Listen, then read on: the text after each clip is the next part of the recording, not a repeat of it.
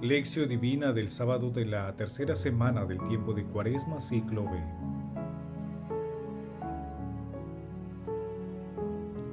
El publicano, en cambio, se quedó atrás y no se atrevía ni a levantar los ojos al cielo. Solo se golpeaba el pecho diciendo, Oh Dios, ten compasión de mí, que soy un pecador. Lucas capítulo 18, versículos del 13 al 14.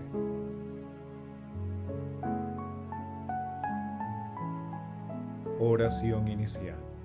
Santo Espíritu de Dios, amor del Padre y del Hijo, ilumínanos con tus dones, para que podamos comprender los tesoros de la sabiduría que Jesús nos quiere revelar en este día. Otórganos la gracia para meditar los misterios de la palabra y revélanos sus más íntimos secretos. Madre Santísima, intercede ante la Santísima Trinidad por nuestra petición. Ave María Purísima, sin pecado concebida.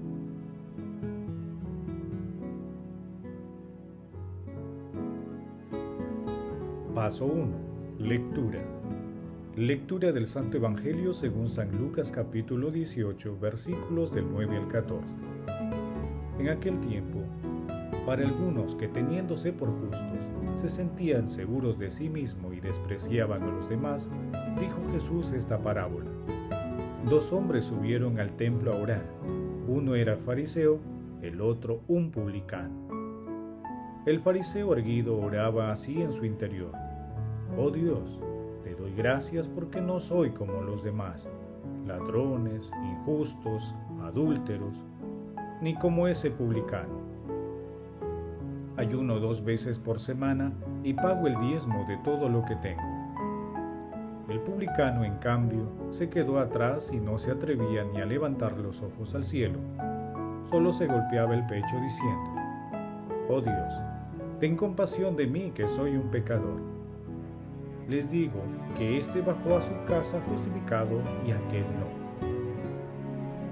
Porque todo el que se engrandece será humillado, y el que se humilla será engrandecido.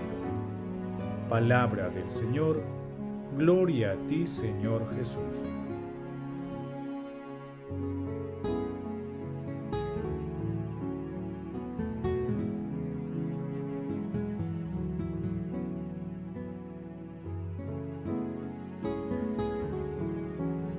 La didáctica parábola del fariseo y el publicano, que es el texto evangélico de hoy, se encuentra después de la parábola del juez y la viuda.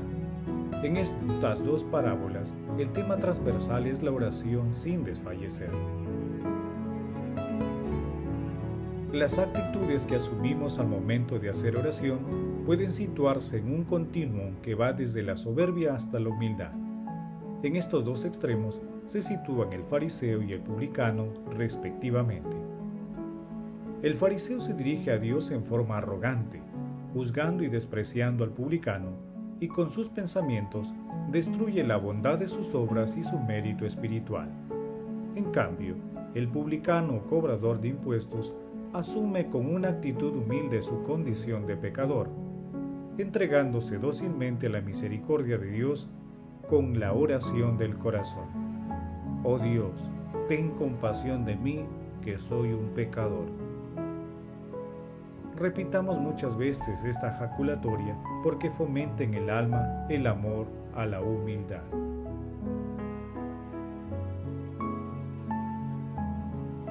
El fariseo no recibe la justificación porque cree que no la necesita, oculta su fragilidad y limitaciones. Por lo tanto, no pide la justificación, mientras que el publicano recibe el perdón. Esta conclusión está en consonancia con el Magnífica, cuando nuestra Santísima Madre, la Virgen María, proclamó, Desbarata los planes de los arrogantes, derriba del trono a los poderosos y ensalza a los humildes, que se puede apreciar en Lucas en el capítulo 1, versículos 52 y 53. Así se demuestra cuán vana y ridícula es la arrogancia y vanagloria humana. Asimismo, la conclusión de Jesús está vinculada también con, lo siguiente, con las siguientes bienaventuranzas del Sermón de la Montaña en Mateo capítulo 5 versículos 7 y 8. Felices los misericordiosos, porque serán tratados con misericordia. Felices los limpios de corazón, porque verán a Dios.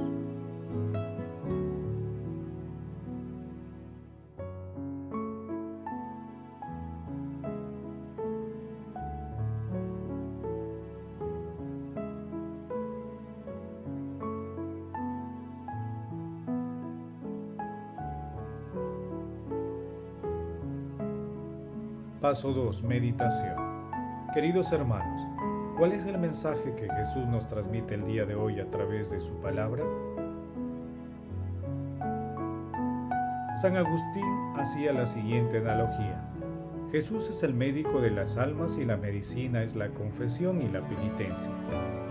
En este sentido, San Agustín señala que al fariseo le hubiera sido más útil mostrar los males que le aquejaban en lugar de ocultar sus heridas y gloriarse frente a las cicatrices ajenas. En cambio, el publicano sale curado, ya que no tuvo reparos en mostrar todo lo que le dolía. De la misma manera, nosotros, para ser sanados y aliviados por Jesús, necesitamos mostrar humildemente todas nuestras miserias y pedir la misericordia sanadora de Dios. Eliminemos cualquier vestigio de soberbia en nuestras vidas ya que nos hará perder el norte de la existencia. En este tiempo de cuaresma, con humildad y haciendo silencio en nuestro corazón, respondamos, ¿cómo es nuestra oración? ¿Nos consideramos superiores a alguno de nuestros hermanos? ¿Recurrimos con arrepentimiento sincero al sacramento de la confesión? ¿Participamos activamente en la acción sanadora de la Eucaristía? Que las respuestas a estas preguntas nos ayuden a acercarnos con fe a la plenitud del amor misericordioso de nuestro Señor Jesucristo y a tener una oración humilde, atenta y confiada. Jesús nos ama.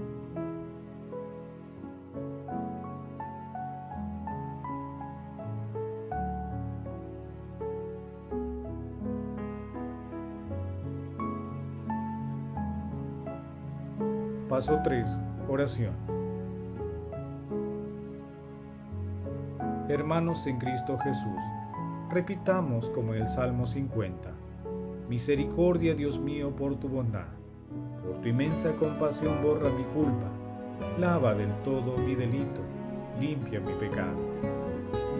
Amado Jesús, te pedimos que alejes de nosotros las tentaciones de considerarnos más justos y superiores que nuestro prójimo y concédenos la gracia de presentarnos ante ti con una actitud orante, como la del publicano, reconociendo que somos pecadores y con la firme esperanza de vernos sumergidos en el mar de tu infinita misericordia. Amado Jesús, llena con los dones del Santo Espíritu a los obispos, sacerdotes, consagrados y consagradas, para que guíen a los fieles que les han sido confiados Amado Jesús, concede a tu pueblo por la penitencia, obtenga el perdón de sus pecados. Amado Jesús, sé misericordioso con todos los difuntos y admítelos a contemplar la luz de tu rostro. Otorga la protección a los agonizantes para que lleguen a tu reino.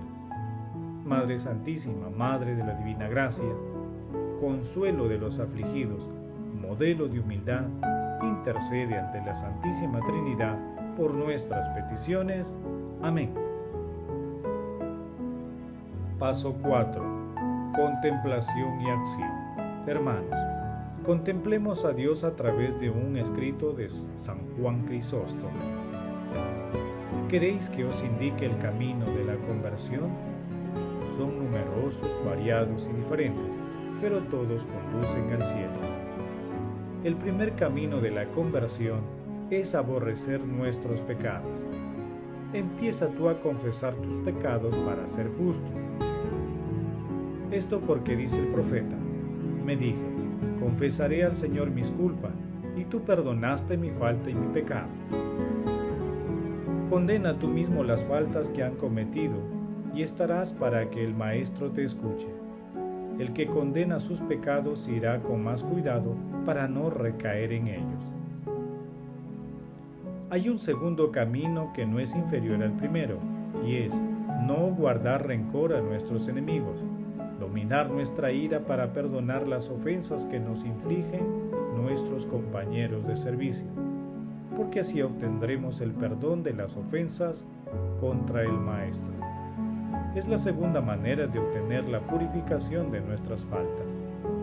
Si perdonáis a vuestros deudores, dice el Señor, mi Padre que está en el cielo, perdonará también vuestras faltas. ¿Quieres conocer el tercer camino de la conversión? Es la oración ferviente y atenta desde el fondo del corazón. El cuarto camino es la limosna. Tiene un poder considerable e indecible. Luego, la modestia y la humildad no son medios menores para destruir el pecado desde la raíz. Tenemos como testimonio de ello al publicano, que no podía proclamar sus buenas acciones, sino que en su lugar ofreció su humildad y depositó ante el Señor el pesado fardo de sus faltas. Acabamos de indicar cinco caminos hacia la conversión. No te quedes ignativo, sino avanza cada día por estos caminos. Son fáciles y a pesar de tus miserias puedes ir por ellos. Amado Señor, confiando en tu paciencia y misericordia, deseamos asumir el compromiso de realizar un balance diario de nuestras acciones a la luz de tu palabra, de no considerarnos superiores a ninguno de nuestros hermanos, de recurrir con arrepentimiento sincero al sacramento de la confesión y a participar activamente en la Eucaristía, donde tú, Señor Jesucristo, te haces presente de manera singular. Glorifiquemos a la Santísima Trinidad con nuestras vidas. Oración final. Gracias Señor Jesús por tu palabra de vida eterna. Que el Espíritu Santo nos ilumine para que tu palabra penetre en lo más profundo de nuestras almas y se convierta en acción. Dios glorioso, escucha nuestra oración. Bendito seas por los siglos de los siglos. Madre Santísima, intercede ante la Santísima Trinidad por nuestra petición. Amén. El Señor esté con ustedes y con tu espíritu. La bendición de Dios Todopoderoso, Padre, Hijo y Espíritu Santo, descienda sobre ustedes y los acompañe siempre. Amén. Bendigamos al Señor, demos gracias a Dios.